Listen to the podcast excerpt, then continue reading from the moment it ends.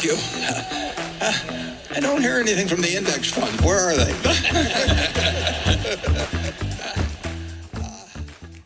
大家好，欢迎来到知行小酒馆。这是一档由有知有行出品的播客节目。我们关注投资，更关注怎样更好的生活。我是一只羊，我是雨白。这一期节目，我和雨白请来了刚刚参加了伯克希尔股东大会的同路人 Michael，和我们一起分享他这几天在奥马哈的见闻和感受。虽然他现在还是一名大学四年级的学生，Michael 从高中起就开始读巴菲特。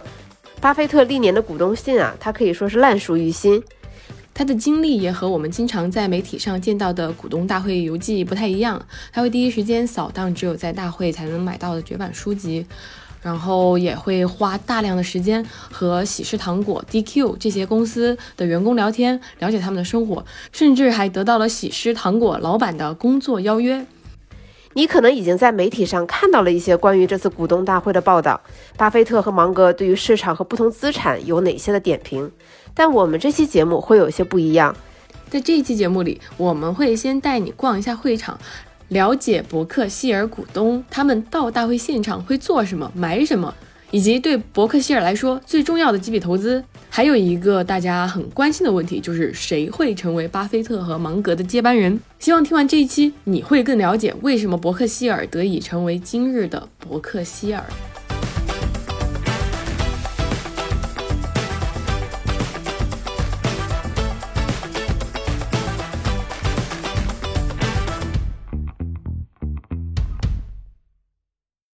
Michael 刚参加完这个股东大会嘛，应该还是停留在一点那个兴奋的那个余韵当中。就我们就很想了解你现在心情是怎么样，和整整个这个旅程带给你的感觉是如何的。原来看很多有关呃伯克希尔的这些文字啊，包括股东的信，就身临其境以后，点那种感觉就是，哦，原来他们当时他们生活在这么一个这么一个文化里面。难怪他们会非常强调某些价值观啊，或者做事的准则。美国中西部文化和其他地区文化其实差别很大，我发现。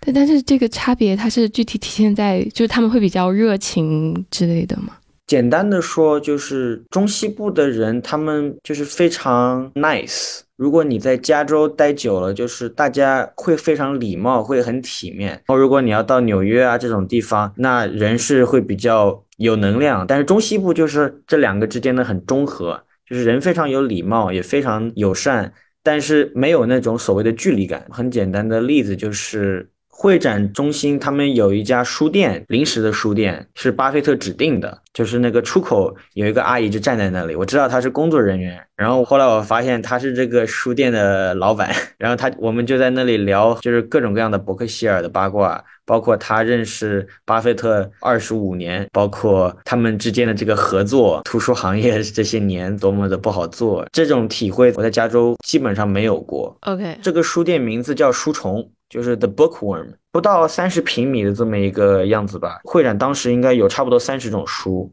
然后他书就裸的跟山一样的，就是把所有能进的货全部进掉了，然后卖完就就就卖完了。哎哎，所以他们卖的书很多都是，比如说巴菲特、芒格推荐的嘛，或者是他们书单里的。是 OK，他们推荐的，比如说。华盛顿邮报格雷汉姆他写的那本自传那里有，然后还有很多新的书。去年有一本很厚的一个，就是叫伯克希尔呃财务历史的这么一本书，就是这个作者把过去所有的那些年报全部翻出来，然后等于是做了一份集结。这些写书的人，他们本身也是经常来参加股东大会的，他们有时候就会在那里就站在那里签名说书。哦，作者在那儿是吗？对。OK，影响力那里也有的卖。去年他出了一本更新版心理学的研究，他们都有了更新嘛，所以他把后面的那些结果也做了一些调整。但是今年他好像是拿了心理协会的一个终身成就奖，所以没有机会来。一般他每年都会来，然后会有签字，然后就书一般礼拜五一开门就基本上会抢光，因为大家都知道他会来。就是一般股东去，比如说茅台的股东大会，他想的是去烧两瓶酒。那么伯克希尔的股东大会，那么股东可能想说，哎，这里有我在别的地方可能买不到的一些绝版书或者原版书，甚至还能见到作者本人。就是每个公司，我觉得它能传递给股东、带给股东的这个期许是完全不一样的。是，我觉得这个和公司的文化有很大的关系，因为伯克希尔本身就是一个，我觉得是一个以读书 为为目标的这么一家企业。你想，他们企业里做决策的这些人，每天就是做这些。哎，那那这个摊位。就是除了你刚刚说的书店，还有一些什么呢？因为伯克希尔它旗下有很多那些子公司嘛，然后最有名的其实是喜事糖果，它其实在那个会展中心是最中间的核心地位，中间一一长条就是全是它那个架子上面摆的都是巧克力啊、糖果啊。巴菲特他当时现场他说了，这一次运来有十一吨左右的糖果，所以我关心的是售罄了吗？巴菲特这么努力的吆喝，我我问了，就是在结账台的那几个阿姨，芒格他每年会吃那个叫 peanut brittle，他这个东西因为芒格的这个光环，所以一般礼拜五基本上就会售罄，就是礼拜五一开馆，然后他就会售罄。对，如果是按最便宜的那个单价来算的话，这一批货可能就要有六百多万美金。那我有点好奇的是，有没有 Michael 你觉得比较陌生的一些 booth 在那里呢？就是那些摊位有。有很多那个完全不知道，就是我知道名字但不知道做什么的。伯克希尔前几年买了一家公司叫 Benjamin Moore，做油漆的。但是你到那里去看，他当然他不会卖给你油漆，结果他在那里卖什么？他在卖那个泰迪熊，吉祥物吗？对，做了一个小的那个泰迪熊，然后我买了一个七块钱。他是把这个钱用去做慈善的，那应该也有可口可乐的摊位吧？今年没有啊，今年没有吗？不是直系子公司的摊位就不会有。我知道以往都会有可口可乐的摊位啊，可能有美国运通，它会有一个专门给你办信用卡的这么一个地方，今年都没有。就是这个会展中心的所有摊位的可能都是全资子公司是吗？对，今年的全部都是收购完毕的公司，包括什么 Duracell，就是。呃，金霸王电池啊，都是他们叫什么全资控股的一些生意。哎，那你就是行走期间看到这些摊位，有没有这都是朕的产业的那种感觉？你作为股东，有有与有荣焉的感觉。有，包括冰雪皇，他在那里也有，就是啊，那个 Derek Queen 是吗？就国内很火的，也之前很火过的 DQ。对，然后就跟那个美国就是很常见的小孩子在路上卖料，一手拿钱，一手拿货。然后你一问，结果发现人家是是营销部的副总。这一次在股东大会，其实印象最深刻，其实是和这些公司的员工去聊天，因为人真的很友善。而且你也不是故意要去套打听什么小道消息，没有的，他们就是很坦然，你问什么他就答，你只要能想得出来这个问题，他们尽可能去回答，就感觉和华尔街的那种气质就是截然不同。对，完全不一样。哎，所所以其实最受欢迎的是不是就还是那个书店？我觉得喜事糖果肯定是最受欢迎的哦，对对对对对，因为很多股东他们不在西海岸，等于是要跑到内布拉斯加来带回去送人，很方便。对哦，我碰到了他们公司的 CEO，他的名字叫 Pat Egan，是一八年从伯克希尔那个能源公司调到喜事糖果去的，因为啊，之前那个 CEO Brad Kinsley 他退休了，然后。他就站在那里，他就我我在包糖果的时候看到，我说，哎，也在拍一根，然后那个阿姨就说，呀呀呀，That's the CEO。我说啊，那我要去跟他打个招呼。不是，Michael，你这可以啊，真的社牛。因为我也知道他的那一些人生的经，就是我说你一上任马上就疫情，公司这个这个电商发展的也非常好，给这个折扣啊都给的很很给力，然后就给给他表扬了一大通。他就问我一句，他说你咋知道这么多？我说我说。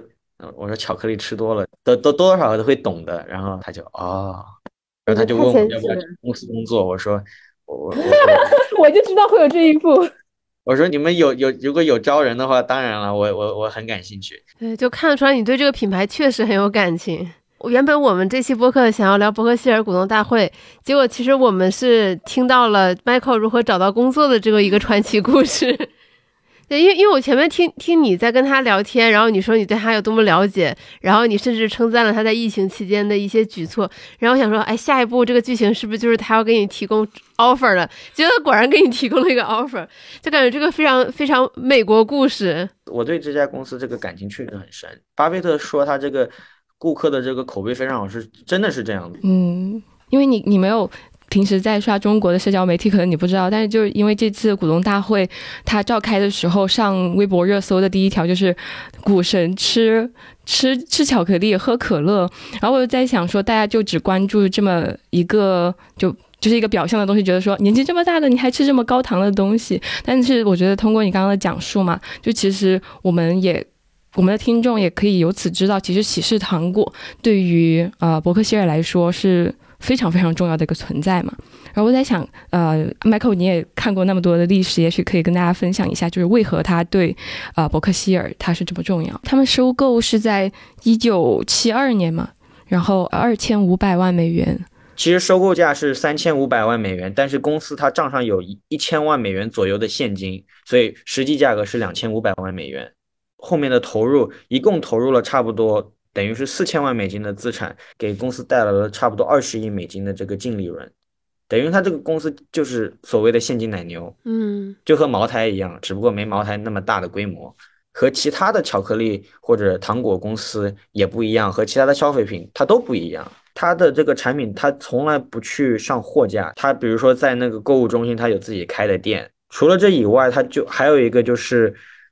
做批发，就是比如说你是一个当地的图书馆，你你需要募资，然后你可以提前和他们买进他那个巧克力。所以他对整个环节的掌控，其实和很多这些。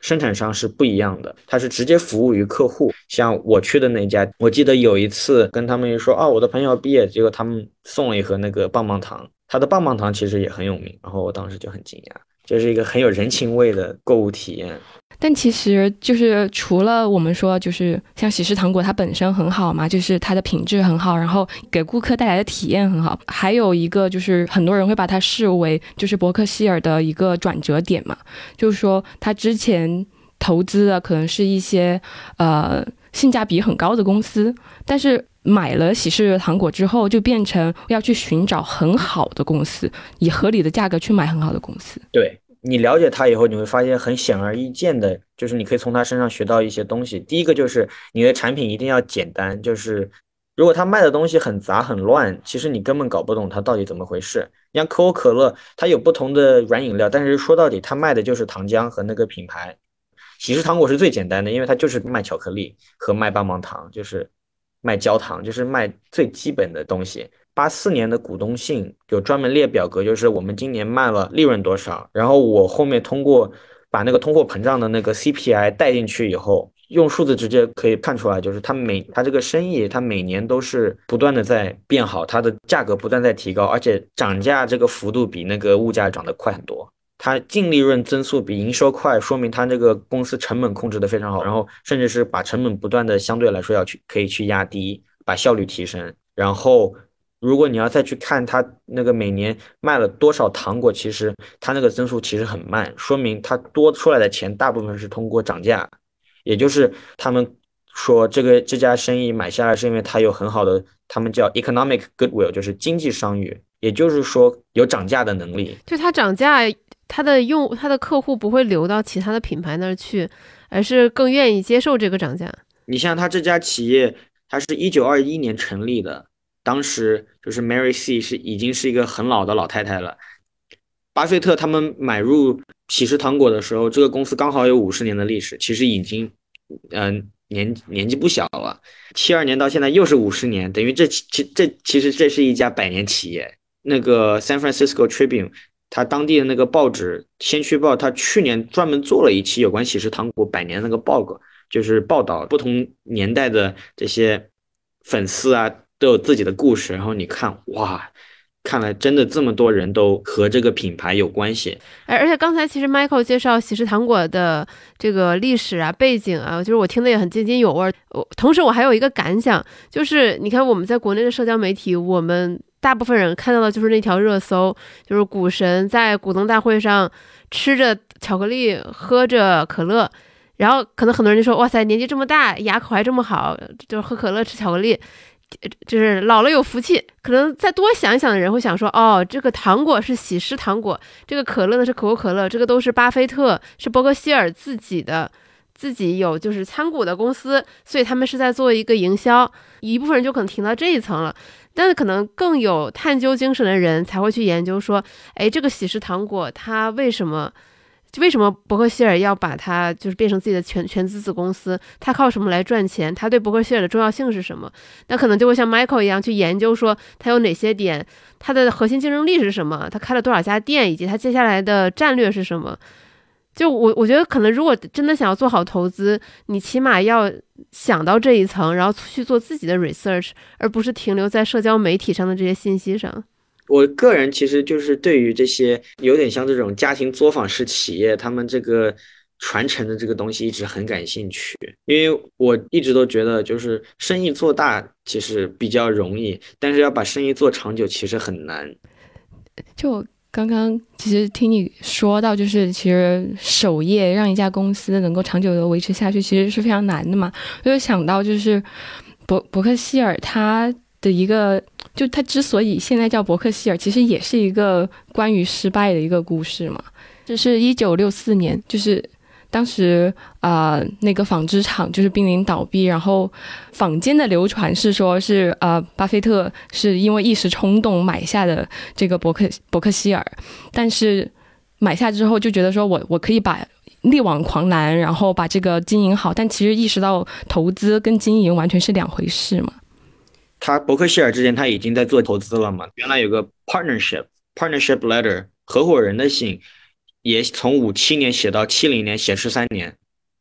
打出来一百五十页。我我今天刚把它再翻了一遍。伯克希尔是按烟机股买进去，然后那个公司原来的那个呃 sebury Stanton。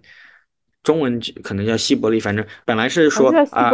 我不想你买我的公司股票，因为这是我的，我这是我的企业，怎么怎么样？巴菲特说，我买这个就是为了赚钱，那你给我一个合理的这个价钱，我就出，我就走了。他这个给的最后出给巴菲特价格低于他们就是口头协议，这个钱看起来不不多，但是对于巴菲特来说，等于是对于他人格的一个侮辱。那你说，巴菲特当时他才三十五岁啊，年轻气盛。所以他把这个公司买完，然后把把那个呃 Seabury Stanton 赶走。这么多年，他透露了很多细节。其实他一直知道这个不是一家好纺织，它不是一个好的行业，不是一个好的生意。但是他收购公司的时候就已经对大家做了承诺，就是我不会随便就是裁人。是的，好像也就是八四八五年才把就是纺织这部分的生意全部关闭掉。而这背后有很多很有意思的细节，就是本来。他收购伯克希尔一部分股份嘛，他其实只占整体仓位好像百分之七左右，其实他也没有花很多钱，但是就是因为，呃，这这这通也也不能说闹剧吧，然后就他不断的追加资金，其实追加了很多。陆陆续续，关于伯克希尔这个话题，其实很多对巴菲特没有那么了解的人，可能只知道这是一个股神，他可能在过往投资经历中的犯的一个错误，然后呢，他就把这个公司变成了，就是对吧？他他一直在经营这个公司，然后反而让这件事情变成了一个美美谈。但是如果我们更了解这段历史的话，就会发现说他在这个公司上确实。确实折损了很多时间、精力和金钱，以至于之后也有人估算说，他就是这个他他在伯克希尔这件事上的损失可能达到了两千多亿美元。当然，这这也是一个估算嘛。我个人是觉得，他这辈子也没少赚钱啊，是吧？这个伯克希尔发展到这个程度，每年。五月初这么一个周末是当地最热闹的一个周末，对当地经济贡献最大的这么一个周末，他他他等于是把这家公司变成了一个支撑当地经济这么一个顶梁柱。我觉得这是一个非常大的成就。奥马哈是一个一百多万人的，在美国算是大城市了，在中西部是一个很大的城市。奥马哈其实有很多很大的企业，有一家每年基本上都会提到这家叫 Union Pacific Railroad，就是联合太平洋铁路。是美国和就是 BNSF 是并列，就是前二的那么一家铁路公司，它的总部也在奥马哈。然后还有一家公司叫 Kiewit Construction，就是是美国做基建就是非常成功的一家家庭企业。伯克希尔的总部就在那个 Kiewit 大楼，租了专门租了一层，这么多年一直都坐在那里。但是有意思的是，我今年专门去看了一下那个原址，现在。那那那那栋楼没有了，那栋楼被那个黑 Blackstone 被黑石集团买下来，变成 Blackstone Tower 了。所以我现在不知道巴菲特会不会把他是公司还是留在那里，还是说会搬到那个 Kiwi 公司他新的那个总部大楼？呃，再回到刚才你说你在奥马哈也去看了伯克希尔他之前年报上写的这个办公地点，然后就会让我想到说伯克希尔大会，它感觉更像是一个嘉年华。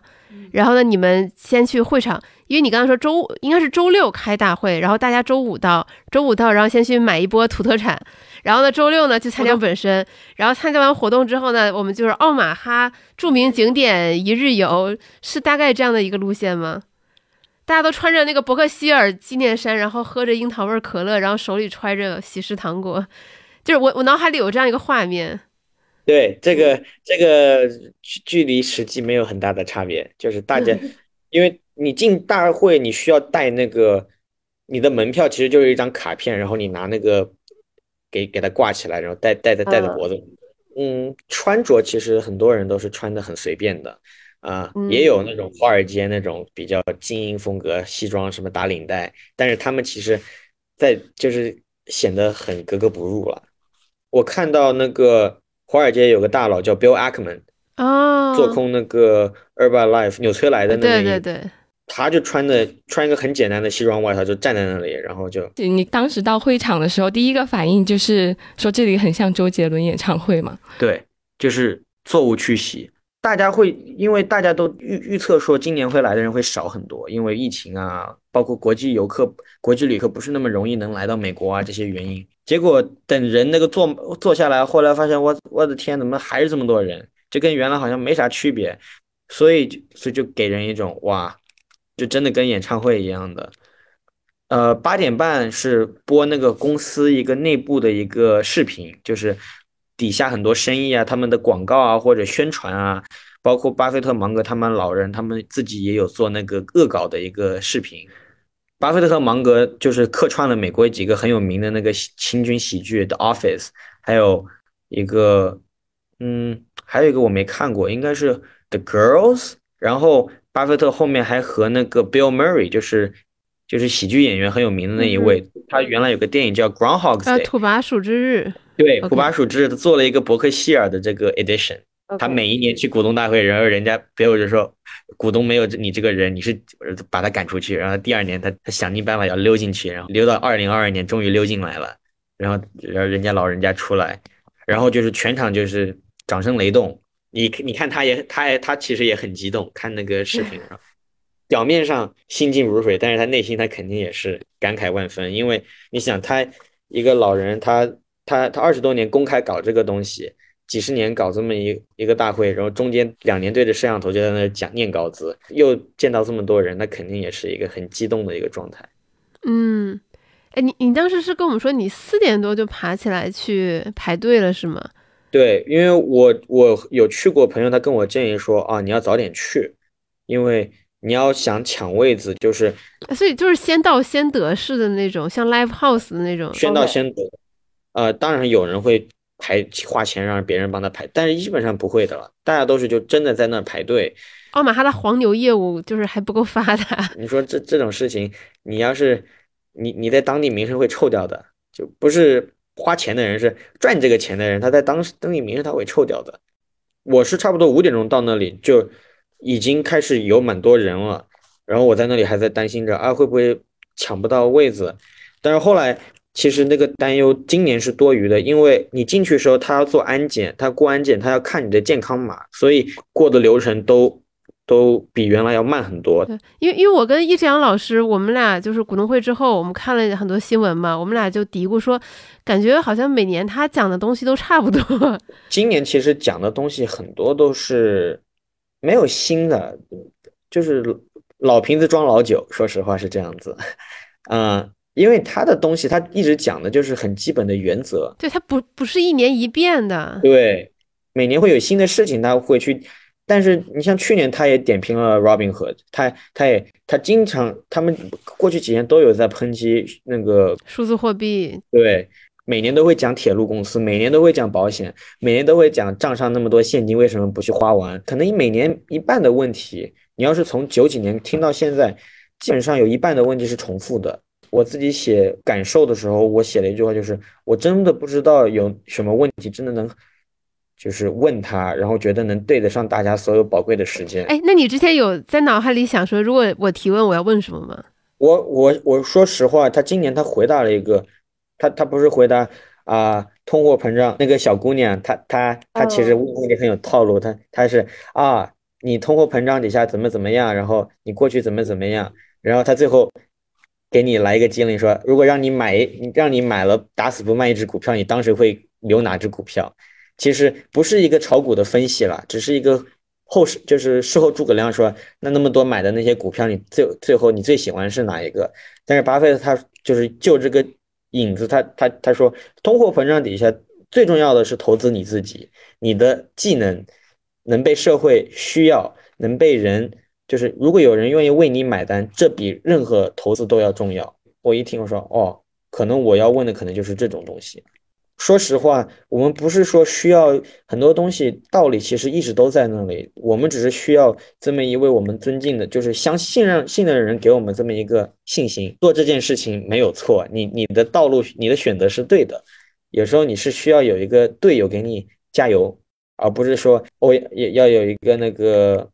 嗯，梅梅长风或者让一个张无忌给你打通任督二脉，不是真的不需要这样子。嗯，他他他只需要把这些东西再说一遍，让你更安心一些。对，就每年重复说。对，就是除了他们也没也没什么人在这个年龄获得这么大的成就了，所以他说的东西你多多少少啊，有智慧的老人这个说话像像是一个 blessing。对。不认不认同不好说，但是听肯定还是咱们还是要听一下。我就在看这些资料的时候，突然就意识到一件事情，就是巴菲特的年龄和《时代周刊》的年龄差不多大，他们基本上是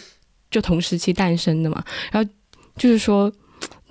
这个人他一直在不断的跟你说我相信什么，然后每一年虽然说讲的东西都是一样，但是他又跟你补充我过去的一些反思，我今天也跟跟你们分享一些细节啊什么的。我觉得这一个就是挺有意思的。然后我这周听那个播客嘛，听到一个特别有趣的观点，就是那个风投圈的那个主理人他说，其实用内容。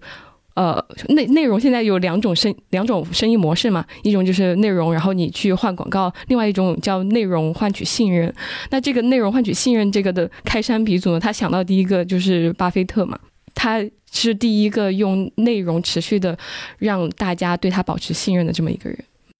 我我觉得，嗯，这可能跟你刚刚提的可能不一样，我不知道有没有这个中文版，就是伯克希尔他有个叫 Owner's Manual。他从头到尾就是表达意思，就是我把每一个每一个买我们股票的人，我不管你的动机，我不管你买多少，你买三百块钱的股票还好，还是五十万的，还是三千万，还是两个亿，我不在乎，你们都是我的伙伴。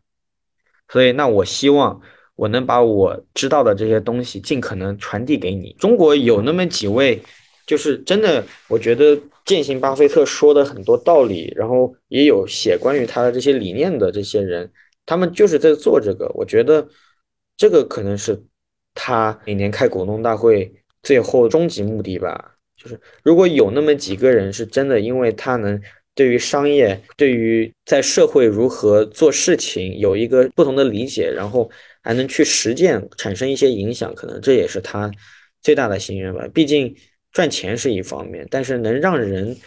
呃，让更多人向善，可能是一个更让人。有成就感的这么一件事情。我刚才想到说，就是 Michael，你刚才有提到说，其实巴菲特他并不是说他每次每年开股东大会啊，写这些东西，只是为了让别人更信任他，而是他其实也希望能影响更多人向善嘛。那希望有更多的人往就是往更好的方向走。那这个会让我想到说他的。接班人泰德·韦斯勒，对，然后这个这个人他当年我感觉也很传奇。他首先是在伯克希尔负责选股的，连续两年拍下了巴菲特的那个天价午餐。然后在第二次午餐的时候，被巴菲特邀请说：“你愿不愿意加入伯克希尔？”然后这个人就把自己的对冲基金关掉了，然后就跑到了奥马哈，就感觉这个事情很神奇。然后苹果和暴雪好像也都是在他的就是推动下，然后进行了投资。Ted 他这个，他去年其实还上了那个当地的新闻，因为呃，就是当地有个媒体，就是一整年在就是爆料，就是顶级富豪那个偷税漏税。啊，对，那个二三三十年，把一个七万美元的一个 IRA 账户滚到了两亿多美元。对，就我觉得这个人就很很有趣，就是他比较神秘。如果不是这个报道的话，其实大家对他的了解也很少。对他，我觉得这个也是巴菲特就是愿意跟他去共事的一个原因吧。他不喜欢高调的人。对，包括他指定的那个接班人那个 Greg Abel 也也很低调，基本上也没有怎么接过接受过专访。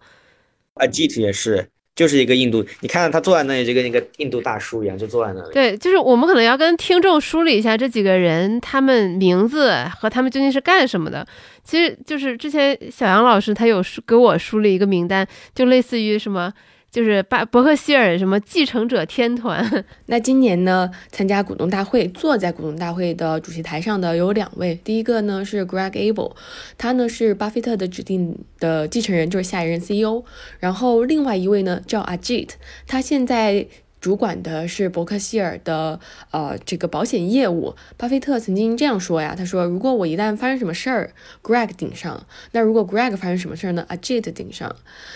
然后，另外两位今年没有出现在主席台上，但是被视作巴菲特投资方面的左右手的有两位，他们在呃伯克希尔集团的一个官方的一个 title 呢是伯克希尔的投资经理。那一位呢就是刚刚我们提到的这个巨额养老金的持有人这个 Ted，另外一位呢叫 Todd，他呢是伯克希尔全资子公司 Geco 的 CEO。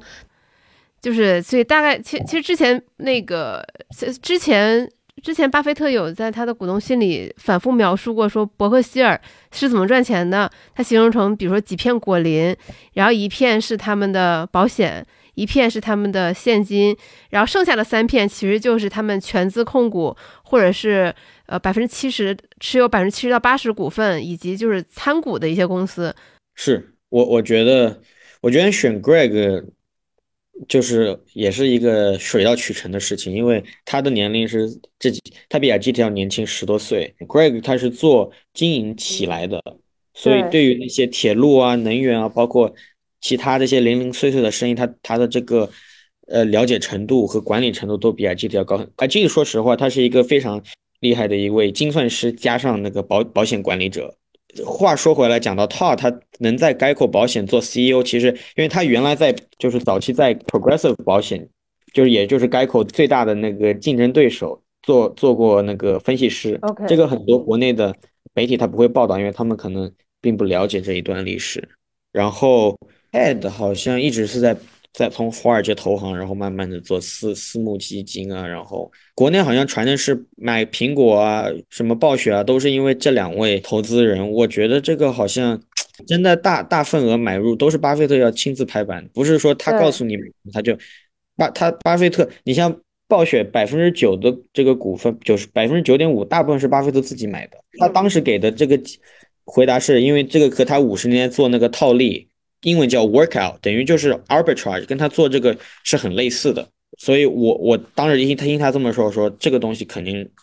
跟那个什么什么微软啊都没有关系，这就是他做估算哦，这个 d 有能不能 close，能 close，那我就去买，赚这个差价；close 不了，我就卖掉，我就也没亏什么钱啊。包括讲到后面买大型石油公司，两雪佛龙和西方石油，百亿企业，然后他他们说我们竟然两个礼拜可以。买到人家百分之十五的股份，也说明这个市场多么的让人搞不懂。因为美国股市和中国不一样嘛，大部分是机构投资者，不是散户。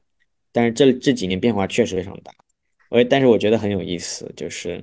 两个礼，他两个礼拜可以花几百亿，他有时候几年都花不了几十亿。哎，其实你之前聊到说，就是当你你你前面聊到喜时的它的购买逻辑、持有逻辑的时候，我就会想到说，其实跟我们国内很多就大家追赶风口啊之类的，其实差距就差别还是挺大的。但是有的时候伯克希尔的一些投资，那那作为一些就是比如说像我们这种旁观者也会有点看不懂，比如说他们会投那个 Snowflake。就这个给我的感觉也挺追风口的，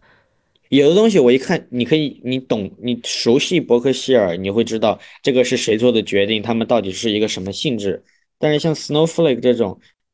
可能要等到事后大家才知道，到底是一个像买 IBM 一样，是承认我看不懂，然后走人，还是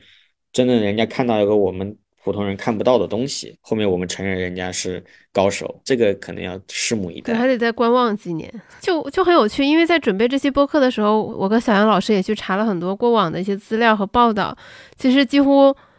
尤其过去十五年，几乎每一年都会有一些可能国内比较有名的学者啊，或者意见领袖出来说，巴菲特的思想过时了。对吧？就是比如我去参加了伯克希尔的某一年的年会，然后我最深的感受是，就是巴菲特的投资理论已经过时了。然后这些人可能到现在你已经不知道他们去哪儿了。而另一边，另一边，巴菲特自己会在股东大会上说，他会承认说自己对科技不是那么了解，以及当别人说如果他去世了，他会觉得说伯克希尔的股价可能还会再往上涨。他是那种很谦逊的那种姿态。我觉得这个和他的性格有很大的关系，因为就是他一直说过，投资者你要不理性的话，你做不好投资。然后他也说过那一句话，我我是一个好的投资者，是因为我是一个好的商人；我是一个好的商人，是因为我的我是一个好的投资者。因为他一直他把投资是跟商业直接连在一起，它不是一个分开的东西。他每年他经常会说，我小时候喜欢搞什么技术研究啊，看 K 线啊，搞什么蜡烛图什么的。后来碰到那个格雷汉姆的格雷厄姆的那个书，然后我的脑洞一开，然后跑到去哥伦比亚去跟人家学习，然后获得了投资的真谛。他不是经常会讲这个故事吗？对，格雷厄姆他那个价值投资，他第一条就是买公司，买股票就是买公司一部分。那你要是不理解商业的话，说明你没有办法去理解投资。很多人批评巴菲特说他过时，看的是他投资的方面，不会去看他商业的方面。我当然我年纪没那么大，我也不好随便，我也不想批评别人。但是我估计很多这些人他自己本身不是一个成功的企业家，没有办法从一个做生意的人的角度来去，就是衡量巴菲特作为一个管理，作为一个 CEO，作为一个上市公司老总对于管理的这么一个水平。但问题是，巴菲特他不是个全职的基金经理，对吧？他不是一个公募基金经理，他是一个实打实的上市集团的一位老总，你不能拿他去和什么 Ackman 啊、Icon 这种人去比较，因为他们做的事情完全不一样。对，华尔街大佬他今天可以吃，把这个公司吃进来，明天把他骨头吐出来，他不能做这个事情，他从来这辈子都没有做过那种事情。哦，不是不能这么说，早期做投资合伙，他会清算一些公司，把比如说把他那个公司那些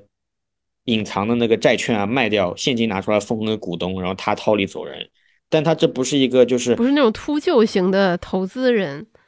就如果只把他当成只看到他投资人的这一面，其实是没有完整的来看待这个人的。是因为他投资的逻辑是从商业的角度上来看的。九九年说他过时了，结果零一年科技网络泡沫，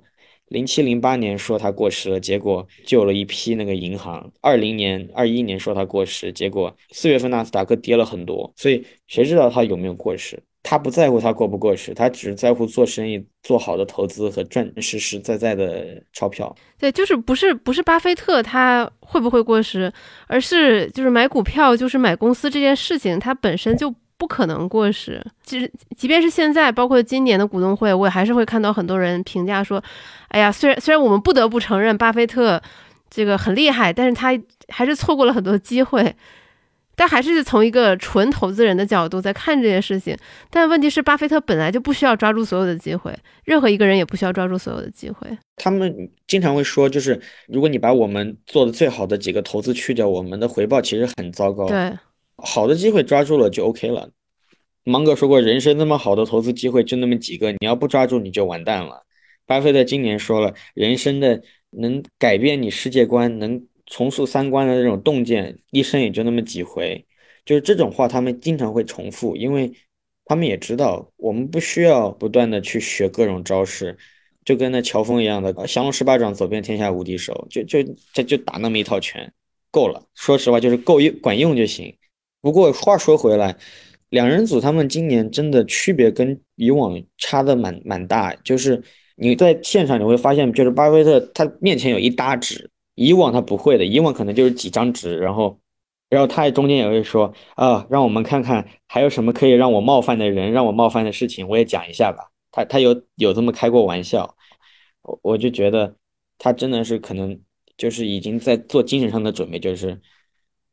如果这是最后一回，那我是不是把能讲的话、想说的话都说清楚了？为什么听起来这么不吉利呀？我觉得可能说起来有点伤感，但是长期去的这些朋友都都有这种感受，所以一般上午股东大会开完，下午大家就基本上去展会去玩一玩啊，大家就一起去吃个饭、喝个酒啊，什么就完了。但是今年他下午那个照样爆满，没有人走，更何况他们今年这个回答问题是真的非常非常贼慢，不是说他们讲话慢，而是说他们。讲了很多很多东西。我觉得听完你讲了这么多，我会觉得说，如果明年有机会的话，一定要去看一看，去一趟股东大会现场，然后带你们去看一下那个家居城。哇，迈迈克，我想起你说你这一次就是奥马哈之行嘛，算是相当于从北京开车开到了深圳，短短一两天，就是就是到底是。多么大的动力来促使你去现场去看他的这个股东大会呢？我其实最开始还稍微纠结，但是我后来我和我妈打了电话，跟她她说你今年不去，你这辈子都会后悔。我觉得你还是去吧。每年都是在看这个东西，每年都在想这个东西。芒芒格我是大高中开始就认识，巴菲特的书我也是高中开始就在看。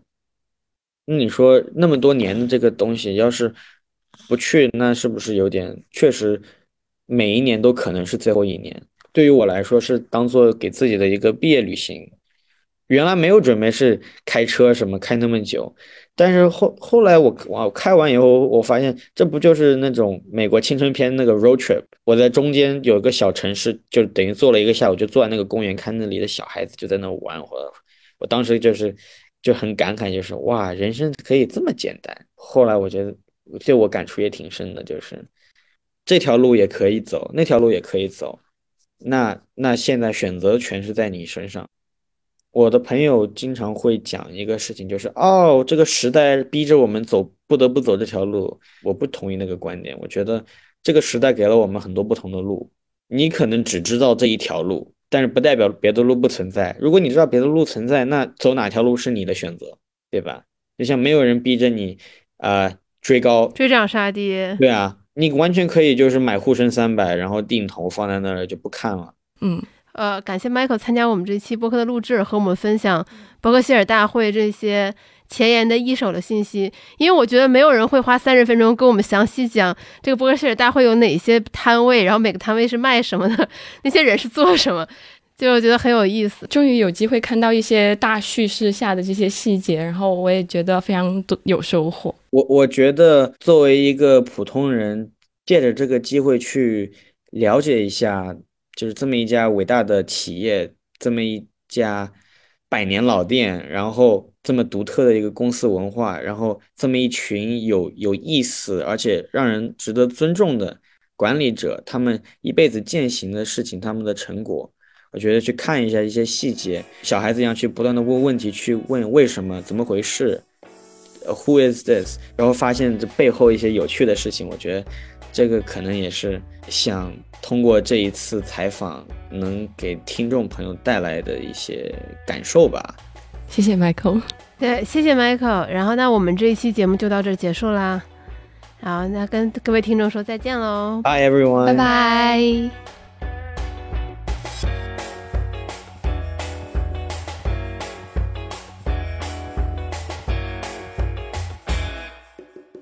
It's really, uh, it's really be, it really feels good to get back and be doing this in person. We've, it's been three years, and you've got two guys, 98 and 91, running the company. You're entitled to actually see them in person. I mean, I, I, I,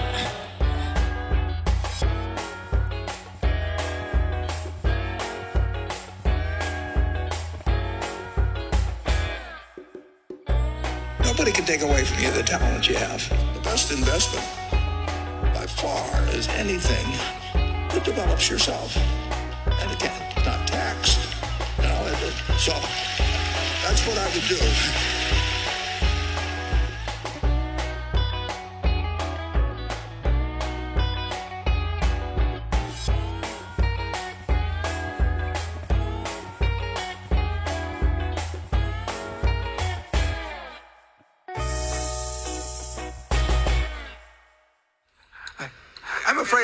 Have nothing to add.